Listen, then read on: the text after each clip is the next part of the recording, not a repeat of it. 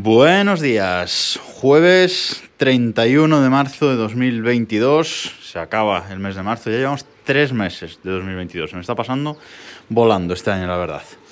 Bueno, vamos con el jueves eh, domótico, la verdad es que tengo en casa uno, dos, tres, cuatro cacharritos eh, domóticos muy interesantes, uno de ellos ya os he comentado algo por aquí. Eh, para probar, pero bueno, estoy teniendo algún problema para, para probar alguno de ellos o todos estos eh, y no acabo de, de, tener unas conclusiones y unas eh, pruebas concretas para comentaros por aquí, pero prometo que en las próximas semanas irán, irán saliendo eh, poco a poco, ya os digo, tengo, tengo cuatro cacharritos eh, domóticos nuevos en, en casa que estoy, que estoy probando, pero estoy teniendo algún problemilla. Así que, como no tengo nada de ellos que, comentaros hoy, voy a hablaros de dos aplicaciones para eh, HomeKit, dos aplicaciones para el sistema HomeKit de, Apple que, estoy usando eh, actualmente. Bueno, la primera es Home Widget, eh, que esta me la recomendó mi amigo Borja y la he estado probando, le he estado dando una, una vueltecilla y la verdad es que está bastante interesante.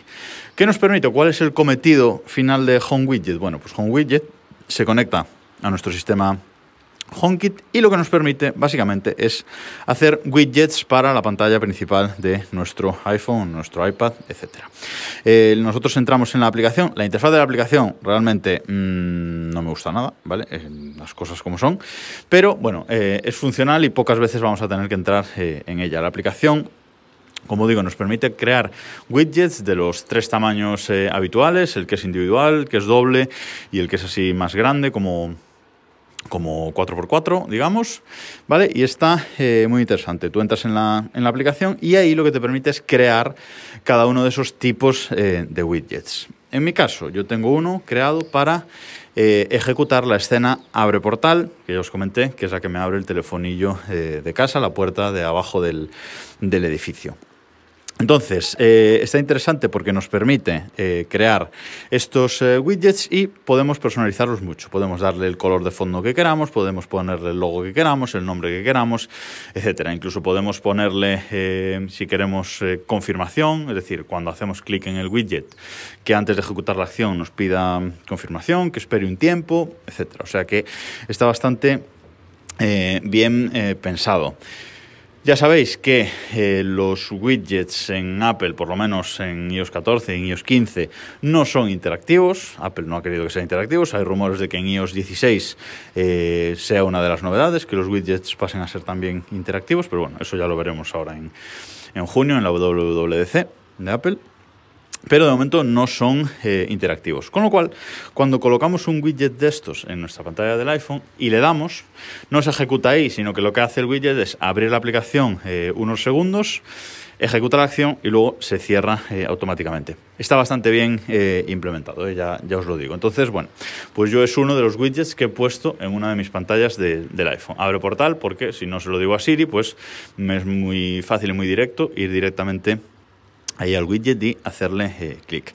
Esta aplicación es eh, gratuita, sí que tiene unos plan, un plan premium, ¿vale? Tiene una suscripción mensual y una anual, bastante baratillas, pero si la queremos completa, pues eh, tiene una una licencia de por vida también que se puede eh, pagar. Yo uso la versión eh, gratuita, eh, ya os lo digo, tiene ciertas limitaciones, no podemos crear muchísimos widgets, no podemos utilizar los widgets todas las veces que queramos, pero bueno, yo de momento mmm, para el día a día me llega con los usos que, que trae, con el límite de usos que, que trae, bueno, tiene ciertas limitaciones si no pagamos el premium, pero como yo yo digo, estoy usando el plan gratuito y sin ningún problema.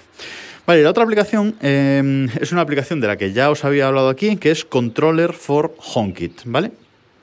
Y Controller for HomeKit lo que ha hecho esta semana es actualizarse. Os dejo el enlace a su, al post de su blog donde explican todas las novedades de la, de la actualización en las notas de este episodio. Y una de las novedades que han, eh, que han metido es posibilidad de crear widgets también. Es decir, widgets para la pantalla principal. Y igualmente como con la como con Home Widget, pues también podemos crear dentro de la aplicación, primero tenemos que crear esos widgets antes de poder ponerlos en la pantalla principal y podemos crear de los, eh, de los tres tamaños también, ¿vale? El 2x2, el 2x4 y el 4x4, ¿vale?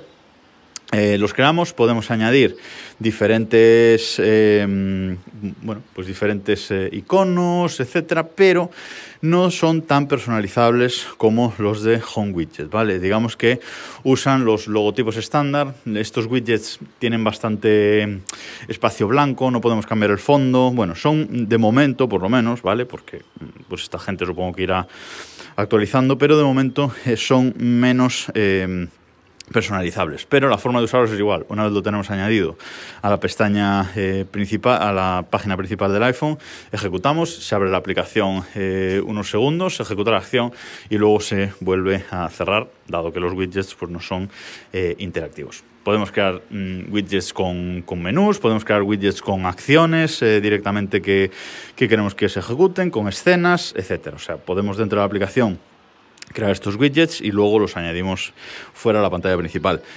Eh, curioso, en la interfaz de la aplicación están como escondidos los widgets, ¿vale? Abrimos la ventana de la aplicación, nos aparecen accesorios, escenas, automatizaciones, etc. Y abajo hay un menú que pone More, más, y es dentro de ahí donde han guardado o han escondido eh, los eh, widgets. También han puesto pues una parte de escenas para ejecutar desde, desde el reloj, para, para poner digamos, complicaciones en el, en el Apple Watch también con, con, escenas y, bueno, y elementos que nosotros configuremos ahí. Vale, han añadido bastantes, eh, varias cosas, integración con tags NFC. Bueno, la actualización está bastante bien, pero como digo, lo han añadido todo ahí debajo de ese menú eh, más. No sé por qué han querido eh, esconderlo de esa, de esa manera. Así que ya sabéis, si queréis widgets de, de HomeKit en la pantalla de vuestro iPhone o de vuestro iPad, echad un ojo a estas dos em, aplicaciones. Yo ahora lo que tengo para entrar en casa, básicamente, es eh, tengo un widget de estos eh, múltiple. Uno, con el, uno de los widgets es eh, la escena abrir portal, que me abre la puerta de abajo, y la otra escena es un widget de Nuki, de la propia aplicación Nuki, que lo que hace es abrirme la puerta de casa con la, con la cerradura inteligente Nuki. Así que cuando entro en casa, clica un, clica un widget, desplazo, clica al otro y ya me abre la puerta de arriba también y entro en casa. Así que muy fácil y genial. Nada más por hoy. Nos escuchamos mañana.